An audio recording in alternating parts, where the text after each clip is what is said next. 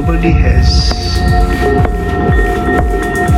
ever tried to look at from this angle.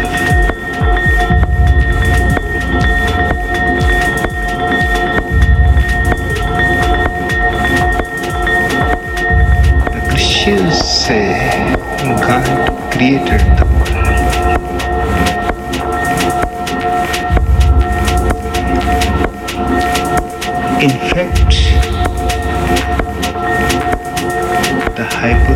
of God is needed.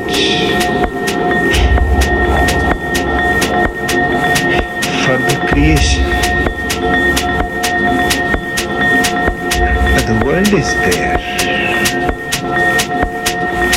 Somebody must have created it.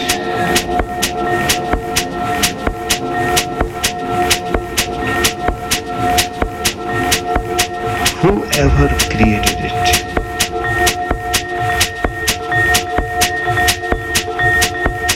That creator is God. But do you see the implication? If world is created, then there can be no evolution.